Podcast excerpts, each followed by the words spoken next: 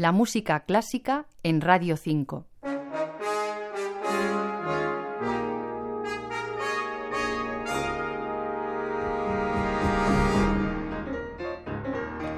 El compositor argentino Osvaldo Golijov, nacido en 1960, es, según el New York Times, uno de los pocos compositores de hoy en día cuyas obras están cambiando profundamente la geografía del mundo de la música clásica, tras echar al cubo de la basura, decía el periódico, el viejo mapa eurocéntrico con sus habituales capitales y hojas de ruta.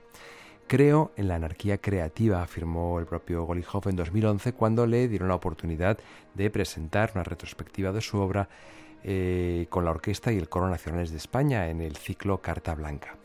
Él completó su formación en Israel y en Estados Unidos y hoy es conocido internacionalmente por sus composiciones en las que ha mezclado, entre otras influencias, la tradición clásica y la judía, composiciones que han recibido, entre otros galardones, tres Grammy y un Gramophone Award, aunque lo que más fama le ha dado es el hecho de haber compuesto bandas sonoras de películas de Francis Ford Coppola como Youth Without Youth y Tetro. Le han calificado de ecléctico, de vanguardista y de difícilmente categorizable, algo que a él, como ha explicado en alguna ocasión, no le quita el sueño.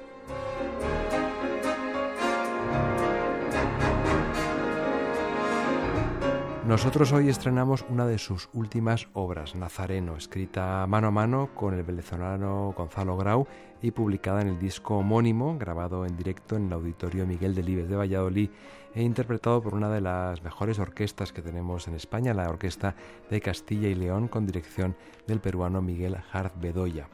Nazareno es una suite instrumental basada en una obra anterior de Golijov, Su Pasión según San Mateo, y es una obra que plasma en lenguaje académico los muchos ritmos de la música de Centroamérica y Brasil. Muy curioso cómo traduce los sonidos de los tambores batá, originarios de la cultura yoruba de Nigeria, a los pianos que ejecutan dos conocidas pianistas, las hermanas Katia y Marielle Beck. No decimos más porque mejor es escuchar.